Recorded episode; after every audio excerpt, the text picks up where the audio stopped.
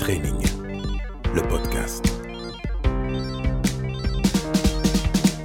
Bonjour et bienvenue dans ce nouvel épisode de Training, le podcast. Vous êtes-vous déjà demandé comment devenir un réel chef d'entreprise Du coaching peut-être? N'avez-vous jamais osé franchir le pas par manque de confiance en vous ou en votre réseau et pourtant c'est possible, peut-être même sans passer par la case obligatoire du développement de vos réseaux sociaux et à la course aux abonnés. Gadi Coach enseigne depuis plus de 13 ans à une clientèle plus que fidèle qu'il suit dans toutes les épreuves de leur vie. À 37 ans, cet entrepreneur discret et dévoué à son métier connaît toutes les ficelles pour créer son propre business et ne jamais cesser de se renouveler. Bonjour Gadi, merci d'être avec nous. Bonjour Charlotte, merci beaucoup euh, pour l'invitation. Mais c'est toi en plus qui nous invite parce que euh, Gadi, euh, pour le petit détail, il nous accueille dans des bureaux, des locaux où tu travailles. on a vu déjà ton associé. On est plongé au milieu d'une espèce de, grande maison de presse, médias, numérique. C'est assez impressionnant. C'est rare pour un coach normalement de nous accueillir dans les salles de sport. euh, ouais, ouais. Après c'est vrai que c'est pas c'est pas commun, mais j'essaie de, de, faire au mieux. Bah après voilà, un cadre c'est assez important aussi. Ça, ça, peut faire une différence entre guillemets. en tout cas, on est bien accueillis. On a, on a un très bon cadre pour enregistrer euh, cet épisode. On va bien sûr euh, nourrir nos auditeurs de tes conseils sur l'entrepreneuriat, mais j'aimerais qu'on te découvre peut-être un petit peu plus. Euh, le sport a toujours fait partie de ta vie. Tu as commencé très jeune. Comment ça s'est dessiné dans ta tête comme étant un futur métier? C'est une question auquel euh, j'aime bien répondre naturellement, mais euh, clairement, euh, moi j'ai toujours pratiqué le sport. Je suis issu d'une famille nombreuse. On est beaucoup d'enfants. Je tairai le nombre, mais on est beaucoup d'enfants. T'es plutôt le dernier ou Je suis l'avant-dernier ah, d'une fratrie de beaucoup d'enfants. Et clairement, on n'avait pas beaucoup, vraiment les moyens de partir en vacances. Moi, je suis vraiment issu d'un milieu modeste je sais pas, dormi dehors, mais d'un milieu modeste. Et euh, clairement, moi, voilà, le sport, c'était le seul échappa, la seule échappatoire, pardon, dans le sens où pas partir en vacances, donc l'été, tu restes là, t'es avec les copains, tu joues au foot de 13h à 20h, ça te fatigue pas, mais voilà. Et donc le sport, naturellement, sans aucune prétention, j'ai toujours eu des facilités, des aptitudes, euh, autant sur le plan sportif que sur le plan euh, bah, scolaire. D'accord. Tout simplement. Donc après, voilà, ça a fait sens euh, tardivement, plutôt vers le, lycée. Vers le lycée, vers la fin de lycée, ça a fait sens pour moi. Je me suis dit, ah ouais, je me vois pas dans un bureau, clairement, euh, rester toute la journée. Euh, non, quelque chose de très sédentarisé, non pas trop. Donc est-ce que tu avais des exemples autour de toi de personnes qui coachaient? Est-ce que tu avais déjà parlé à des coachs? Pas, du tout, parce qu'à l'époque, moi, je suis, j'ai 37 ans, donc à l'époque, clairement, il y avait pas de coach en France. Ah ouais, les coachs en France, c'était, il y en avait, mais c'était très très peu répandu. C'est pas comme aujourd'hui où, où tu, tu trouves des coachs très facilement. Même il y a, il y a beaucoup de. de ne serait-ce que d'engager une discussion sur les réseaux avec un coach, d'envoyer un Exactement, exactement. Donc non, moi pas du tout pour le coup. J'avais pas d'exemple autour de moi. Euh, j'avais d'exemples à la télé. Mhm. J'avais déjà vu des reportages, ce genre de choses, mais c'était pas quelque chose auquel je m'étais dit vraiment. Moi, pour moi, c'était un schéma classique, euh, prof de sport, prof de PS, pardon. Et, euh, et après, je me suis dit, en fait, dans la vie, il faut prendre des risques. Quand moi, j'ai terminé la fac, directement, je me suis lancé à mon compte. D'accord. Et donc, tu es passé par des études, quand même, un schéma scolaire. Ouais, exactement. J'étais à la fac, un master enfin d'éducation et motricité, pardon. Et euh, ouais, donc STAPS, euh, classique entre guillemets. Donc après, il y a différentes voies, mais c'est ce que j'ai fait. C'est vrai que les débuts sont quand même toujours euh, difficiles. On est jeune, notamment pour euh, bah, se créer ce fameux réseau, avoir euh, une clientèle. Comment ça s'est constitué pour toi? Ça a été quoi les débuts de ça? Ah, les débuts, ça a été compliqué. En fait, les débuts, ça a été du gratuit. Pendant, pendant pas très longtemps, mais pendant j'ai fait du gratuit. Est-ce que estimes que c'est obligatoire au départ? Non. On n'a pas trop le choix. Pas aujourd'hui. Pas aujourd'hui, parce qu'il y a d'autres vecteurs pour communiquer. Mais euh, au départ, moi, à l'époque, quand je me suis lancé, pour moi, c'était obligatoire pour me pour me montrer, pour avoir une exposition. Dans le sens où moi, j'ai commencé, je faisais des trainings au Parc Monceau gratuitement. Tu vois, je faisais des groupes, je disais à des amis, des gens, oh, il y a des entraînements, venez.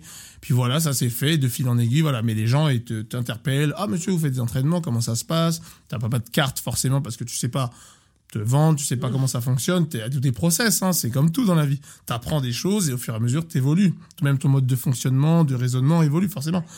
Et, euh, et non, je faisais des coachings gratuits. Pas longtemps, j'avoue, j'ai eu la chance, euh, parce que j'ai eu des clients via euh, mon meilleur ami qui lui travaille dans la mode et qui m'a présenté... euh, Le fameux réseau qu'on quoi. Exactement, le réseau autour de soi. Le réseau commence autour de soi. Mhm. Ton réseau, tu le travailles euh, forcément en travaillant en différents endroits, mais ton entourage, c'est ton réseau aussi. Donc, euh, c'est vraiment même la base.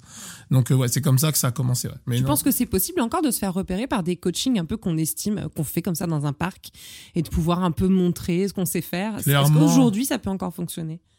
Oui, oui. Le seul problème, c'est qu'il y a plus de coachs. Donc, c'est beaucoup plus concurrentiel, Ouais. tout simplement. C'est une question de loi d'offre et de demande, Ouais. tout simplement. Mais euh, oui, oui, c'est possible. Après, il faut... Après, malheureusement, on vit dans un monde d'images. Malheureusement, heureusement, je ne sais pas.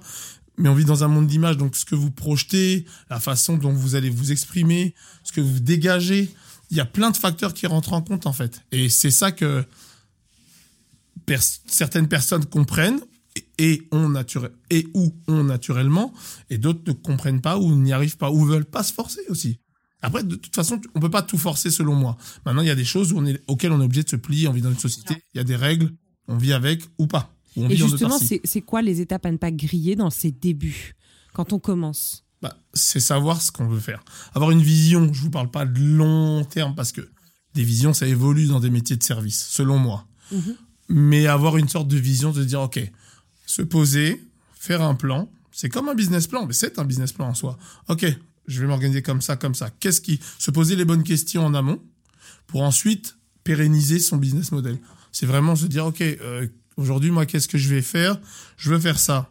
Pour arriver à, au point B, qu'est-ce que je dois faire? Quelles étapes? Et c'est vraiment schématiser tout ça. Un business plan, ouais, c'est pour ça que c'est une entreprise en soi. Euh, Il y a beaucoup de concurrence, euh, surtout aujourd'hui. C'est Ouais. impressionnant le nombre de coachs qu'on peut voir. Mhm. Alors certains sont plus coachs que d'autres. On ne sait pas vraiment qui a vraiment ses diplômes de coach. On peut sûr. aussi de- devenir extrêmement connu sans être un coach euh, diplômé. Comment on se distingue? C'est quoi qui fait la différence selon toi aujourd'hui? La différence, je pars du principe que c'est le... Comment je vais dire ça? Je l'ai dit, je pense que je l'ai déjà dit, c'est le savoir-être de la personne, vraiment. C'est à compétence égale, La je le dirai personne que tu es toi. c'est la personne que tu es toi qui fera la différence en tant que coach. Ce que tu dégages. Forcément, malheureusement ou heureusement, je sais pas, je vais même pas rentrer dans ce, dans ce débat. Physiquement, de quoi tu, à quoi tu ressens va, va peut-être influer dans la balance. Mais en fait, ça a ses limites. Donc à un moment donné, si tu fais pas bien ton travail, si t'es pas sérieux, tu gardes pas, tu pérennises pas les gens, tu travailles pas 10 ans, 4 ans, même un an avec quelqu'un. Parce que la personne s'en rend compte. Après, la personne, elle va rester, voilà. Si la personne reste pour toi, c'est que vraiment elle t'aime bien. Tu vois ce que je veux dire? À un moment, il faut quand même qu'il y ait un résultat. T'es soumis à un résultat, c'est ça la Bien vérité. sûr. C'est comme plein de métiers. Tu vois, t'es sportif, bah tu performes pas, bah on te vire. Et qu'est-ce qu'on apporte de plus que le physique, Bah, justement? le physique aujourd'hui, c'est beaucoup le côté mental. Mais en fait, ça, pour moi, ça a toujours été le cas. Parce qu'en fait, tu es un soutien à cette personne. Une personne, il y a plein de gens qui savent faire du sport, ça veut tout et rien dire, mais pratiquer, il y a plein de tutos. On a Internet. Internet, ça n'existe pas depuis 2009. Avant 2009, Internet existait déjà. Mais euh, il y avait moins de contenu. Aujourd'hui, tu peux te t'auto-former à plein de choses. Et vraiment, pour des bases, au-delà d'un certain niveau, forcément, il faut, c'est, c'est beaucoup plus compliqué. Mais euh, euh, j'ai oublié ta question, j'ai perdu le fil. c'est génial. Euh, que- comment, comment, hum, au-delà du physique en fait, qu'est-ce qu'on, qu'est-ce qu'on développe de plus en la personne? Parce que toi, par exemple, tu as, euh, je le disais un petit peu en intro, tu as des clients que tu as depuis euh, plus de 10 ans. Ouais, très comme on fait une vie en 10 ans. Il y a, Ah ouais, des clairement. enfants qui sont arrivés, Ah ouais, du mariage, la clairement. séparation. Bah c'est c'est pour moi c'est tout un écosystème de c'est une prestation de service. Donc à partir du moment où c'est une prestation de service, on n'est pas obligé de faire appel à cette prestation. Tu es obligé de manger. C'est un fait, tu es obligé d'aller faire tes courses. Alors un coach, t'es pas obligé. Donc toi, il faut que tu puisses fournir quelque chose en plus de ta personne, ça, un service en plus, euh, les deux. Qui donne envie à cette Qui donne personne et envie, qui se dit, je sais qu'il va m'apporter dans ma vie. C'est un vrai soutien. Et c'est pour ça que je disais dans, dans, dans- dans- j'ai fait un- un- une autre interview et euh, je disais, on peut pas avoir 100 clients parce que tu as une charge émotionnelle en tant que personne dans ton travail au quotidien et bah, ça devient ton travail. Mais tu as une charge émotionnelle où tu soutiens les gens. Ta charge émotionnelle à toi, tu ne peux pas 100 personnes, c'est pas possible. Déjà, 20 personnes, bien le faire, c'est compliqué. Parce que tu as une famille, tu as une femme, des enfants, des passe-temps, des amis. Et c'est très difficile. Il y a beaucoup de coachs qui, je pense, et moi je le sais, je le vois autour de moi, et je discute avec énormément de coachs. Je, je prétends pas être un chaman ou quoi que ce soit, hein. loin de là. Mais je parle avec eux, je leur dis les mecs, faites attention. Ouais. La charge mentale, ça va vite. Tu dis oui, tu dis oui, tu dis oui, parce que des opportunités, parce que tu peux pas rater. Moi, je l'ai fait, ça. Ça, c'est un secret aussi, hein, Ah, l'entrepreneuriat, du ah, business coaching. ah, c'est de savoir sûr. dire non. Savoir dire non. Et c'est très dur en même temps. C'est très dur parce qu'en fait, c'est un métier très, euh, très instable en soi. Tu vois ce que je veux dire? C'est très volatile. C'est la peur que tout s'arrête du jour au lendemain ou depuis un client qui fait qu'on n'ose pas dire non. C'est ça, c'est ça. Mais Après, ça, c'est une clé de savoir dire non. c'est une clé de savoir dire non. Après, qu'est-ce qu'il faut faire? Le truc, c'est qu'il faut avoir des fondations solides et savoir. C'est une vraie question de gestion. C'est de la gestion. Et ça, j'insiste vraiment sur ça parce qu'en fait, tu peux gagner, tu peux donner à un coach euh, 15, 20 000 euros par mois, mais s'il sait pas gérer son argent, il y a moyen qu'il se retrouve sur la paille assez rapidement. Tu conseilles d'être entouré pour ça Dans la gestion euh, Bah, en fait, soit tu sais, parce qu'en fait, c'est comme de tout dans la vie. Quand tu ne sais pas faire quelque chose toi-même, tu payes quelqu'un pour le faire. C'est la logique imparable. Tu sais, t'es pas bon en compta, tu payes un comptable. Maintenant, si tu penses que tu peux le faire, tu te formes. En fait, il faut soit se former, soit payer quelqu'un. Donc oui, si tu sais pas le faire, et l'humilité de te dire, ok. En fait, il faut avoir un vrai recul. Et il y a des gens qui manquent d'objectivité par rapport à eux-mêmes. Et c'est ça le vrai problème. Moi, l'objectivité, je vous dis pas que je l'ai, mais oui, je l'ai eu forcément. Tu savais ce que tu étais capable de faire et de ne pas faire dans Exactement. Et moi, en fait, je me suis toujours dit, mais dans ma vie comme dans le sport, par exemple, j'adore, j'ai toujours fait du football, c'est mon, c'est ma passion. Mais j'ai dit, je veux être complet. C'est-à-dire, je veux pas faire juste du foot.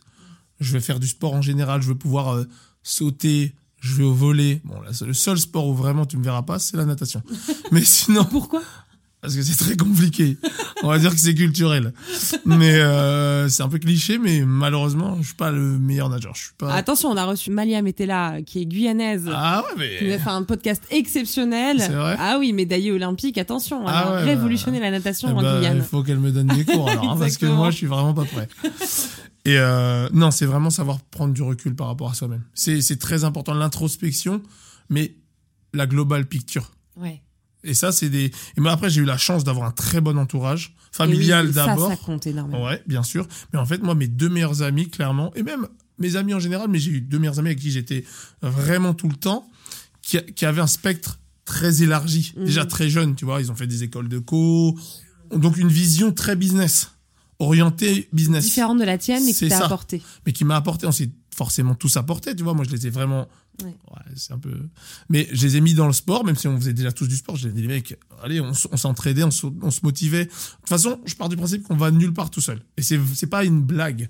C'est que forcément, à un moment, tu as besoin de quelqu'un. Je dis pas que tu vas tout faire avec tout le monde, mais tu as besoin de quelqu'un. Il y a quelqu'un qui te tend la main quand tu vas chercher un job, quelqu'un qui te dit, bon, je te laisse ta chance. Tu vois, ça, c'est un. C'est fou parce que c'est très paradoxal avec le métier de coach qui est, je, je trouve, très solitaire. Ouais.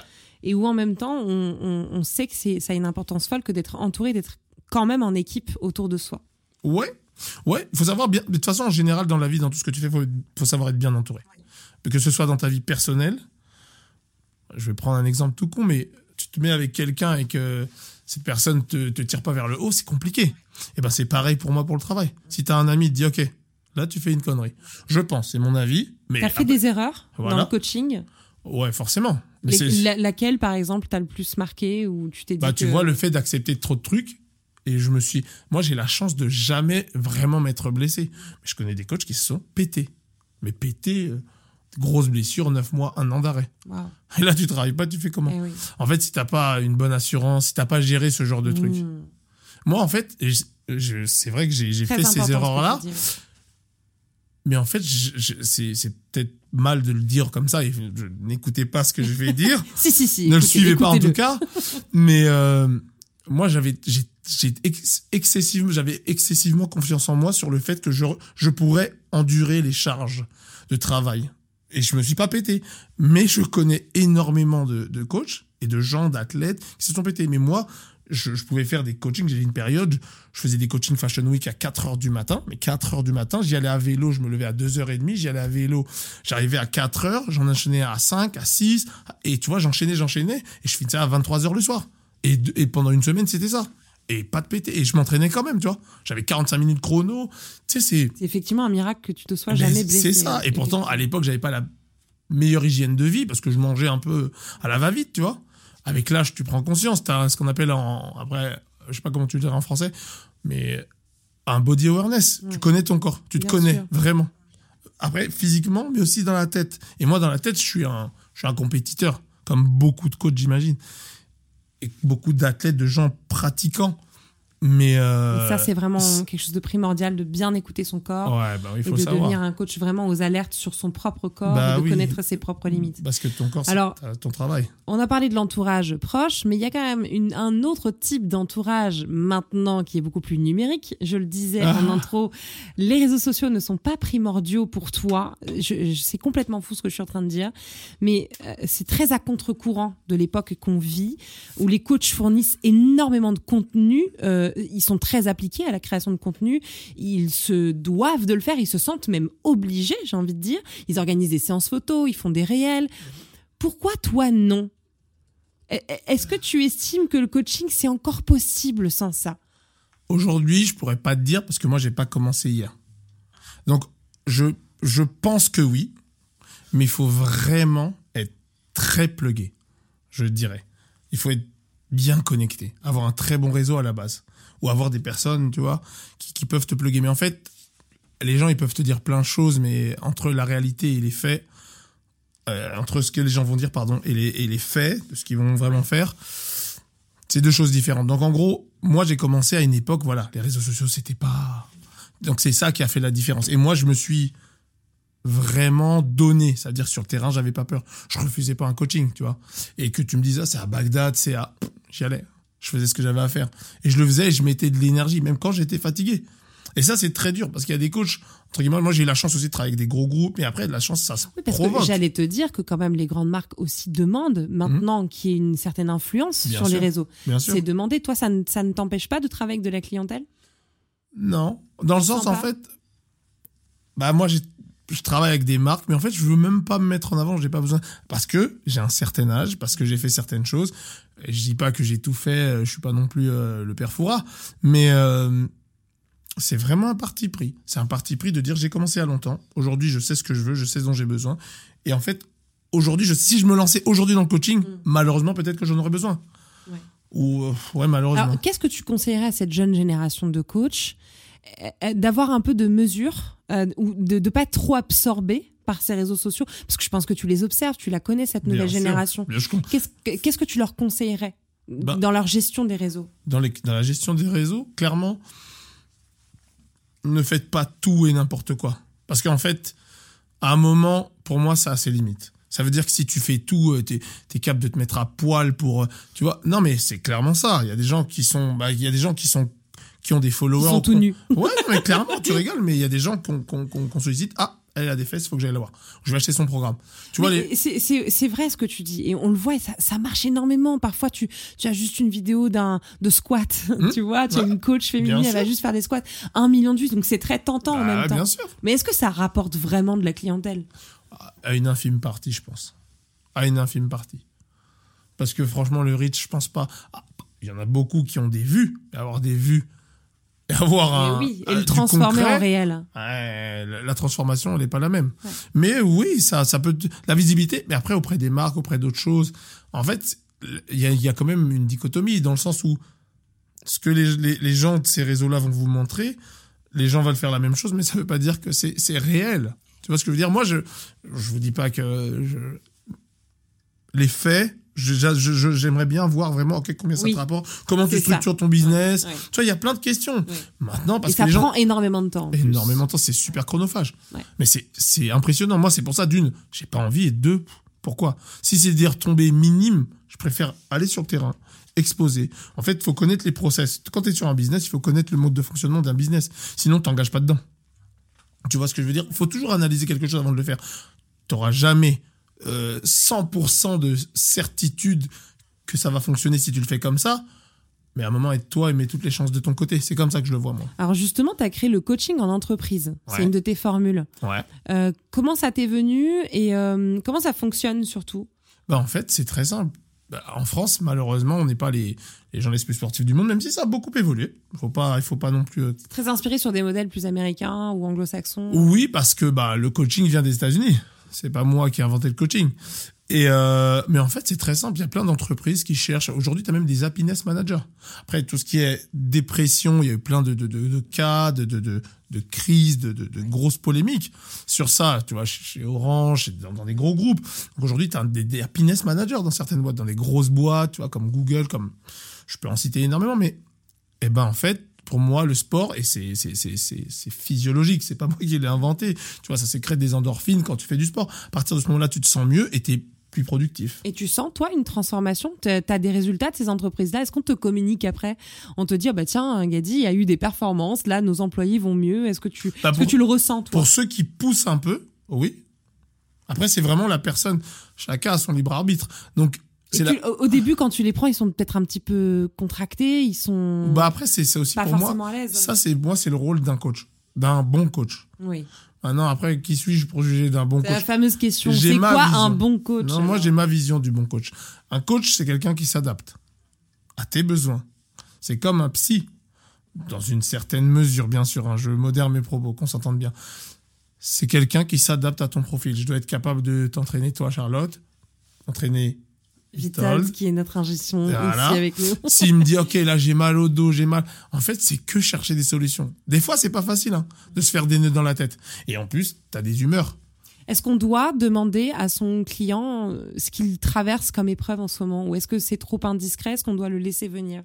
Est-ce que tu arrives à jouer sans savoir voilà, que peut-être euh, elle veut un enfant, euh, ou qu'il a eu une douleur, ou il y a eu un deuil quelques mois auparavant, ou, euh, ou il est en phase de séparation? Est-ce que tu as besoin d'avoir ces éléments-là? Ces éléments-là, tu, bah, en fait, naturellement, pour ma part, moi, je communique beaucoup. Bah, en fait, j'ai beaucoup de clients que je considère énormément.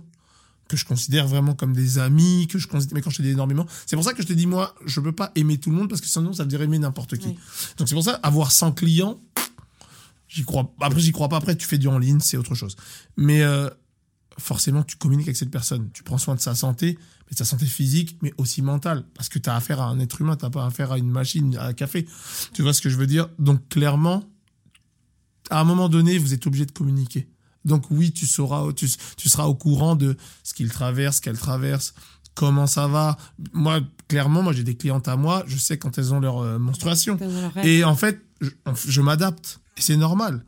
Bien sûr, Parce qu'en fait, tu ne fais pas la même chose que, bien tu sûr. vois, elle, elle te dit, bah, j'ai mal au ventre. Ok, ok, là, on va pas faire ça. T'évites. Et tu vois, t'en parles. Et tu vois, des fois, par contre, moi, je vais pas te dire que c'est un sixième sens, mais il Tu y es a des, constamment à l'écoute aussi. euh. bah ouais, et mais tu, tu- je le sais quand certaines de mes clientes, elles ont leurs règles.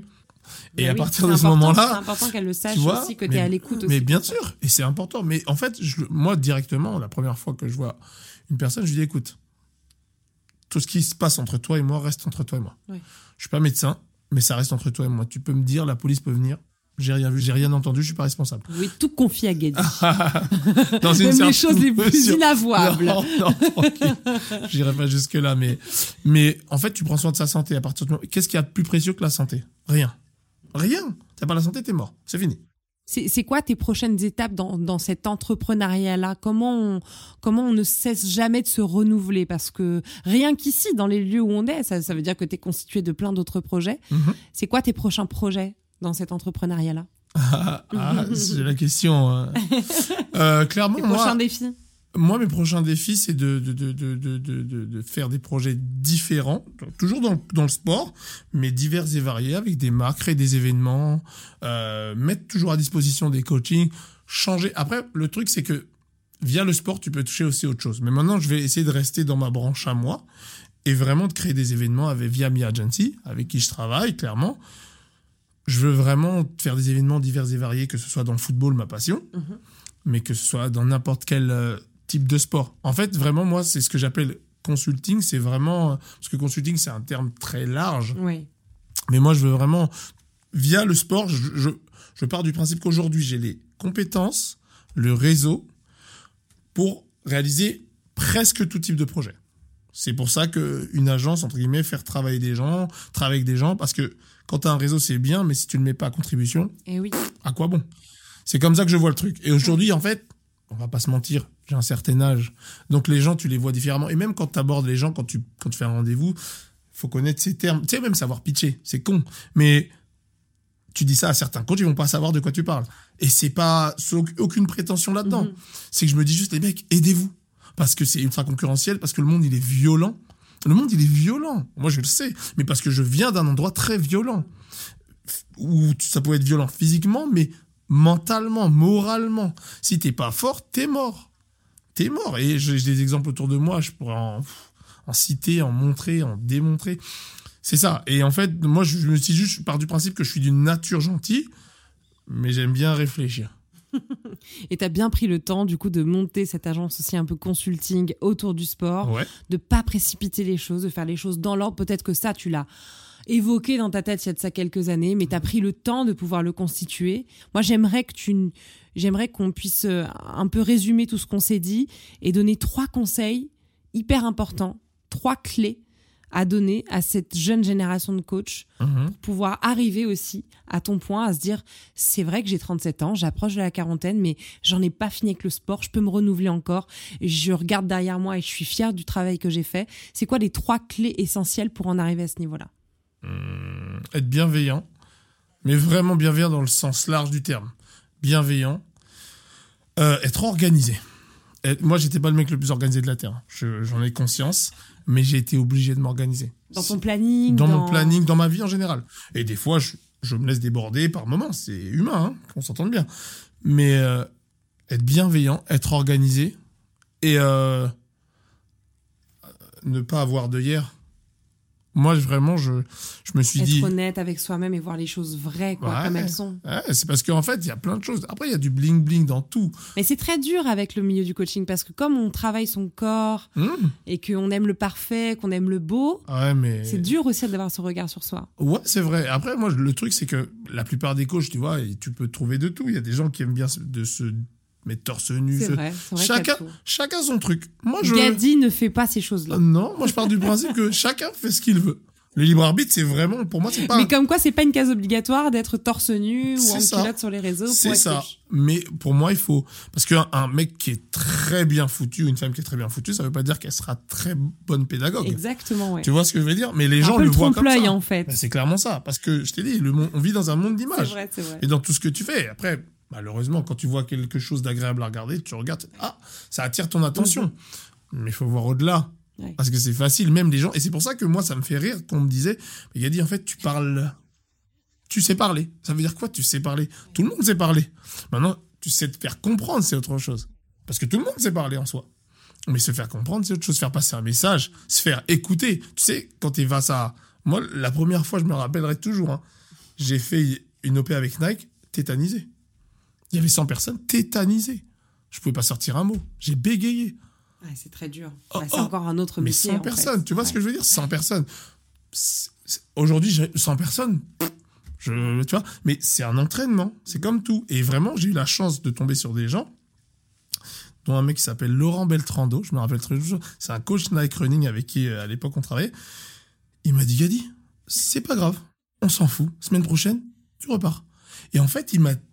Et heureusement, hein, parce que ça, ça peut déterminer, Ouais. conditionner plein de redonner choses. confiance en toi. Exactement. Mm. Je me suis pas mis la pression, j'ai dit, ok. Semaine d'après, je suis arrivé prêt. Et pourtant, j'avais pas préparé de fiche ou quoi. Là, dans la tête. Mais j'étais prêt. Et j'ai dit, ok, Gadi. En fait, moi, c'est vraiment aussi mon côté compétiteur. J'ai dit, donc Coach moi, je- de soi-même en fait. Exactement. Mm. J'ai dit, donc moi, je vais pas le faire. Ok. je vais le faire. Et je l'ai fait. Au final, tu vois, 100, et au final, tu vois, c'est, et après, ça devient une, une, une gymnastique. C'est comme tout. C'est une très belle leçon, je trouve, euh, en tout cas, de vous encourager, vous qui nous écoutez, à, à faire confiance aux autres, à ceux qui ont euh, des conseils bienveillants et constructeurs quand même à vous apporter, Ouais. parce qu'il y a aussi des personnes qui ont des conseils euh, qui n'en sont pas vraiment et qui peuvent être euh, notés autrement. Mais voilà, c'est très important en tout cas pour vous de savoir faire confiance à l'autre, d'accepter une main tendue, d'accepter un conseil ou une critique constructrice. Euh, et, et- et je crois que c'est un, un très bel exemple que nous donne Gadi que de pouvoir s'encourager soi-même, de se faire confiance. On ne sait pas tout faire dès le début quand on commence dans n'importe quel métier, dans n'importe quel milieu. Même moi, j'ai été une quiche Bien à ce sûr, micro dans mes tout débuts. T'as bien commencé quelque part. J'ai bien commencé quelque part. Les débuts étaient nuls, mais au moins c'était des débuts. C'est ça. Et c'était un pas en avant. Donc n'hésitez pas à le faire. Je sais que la concurrence peut aussi énormément Décourage, bloquer et sûr. décourager. Ça peut être très dur de voir les autres créer plus de contenu que soi. où On se dit mais ça nous remet en question de regarder l'herbe ailleurs. Mais votre herbe est très belle, votre jardin est très beau, c'est celui-là qu'il faut cultiver. Merci Gadi pour tes conseils. Merci. Ça donne envie, je Merci pense, de vous. se lancer dans J'espère. l'entrepreneuriat. J'espère, mais après, de se lancer de la meilleure des façons et croire en soi, c'est un peu cliché, mais. ouais, c'est vrai. Mais, après, vrai en même temps. faut, si tu crois pas en toi, personne ne le fera pour toi. Mm. C'est la vérité. Mais après, réfléchir d'abord. Soyez le capitaine de votre bateau. Merci Gadi d'avoir vous. partagé ce moment Merci avec nous. beaucoup. On espère qu'on vous aura donné envie de vous lancer dans l'aventure de l'entrepreneuriat. À très vite dans Training. Bye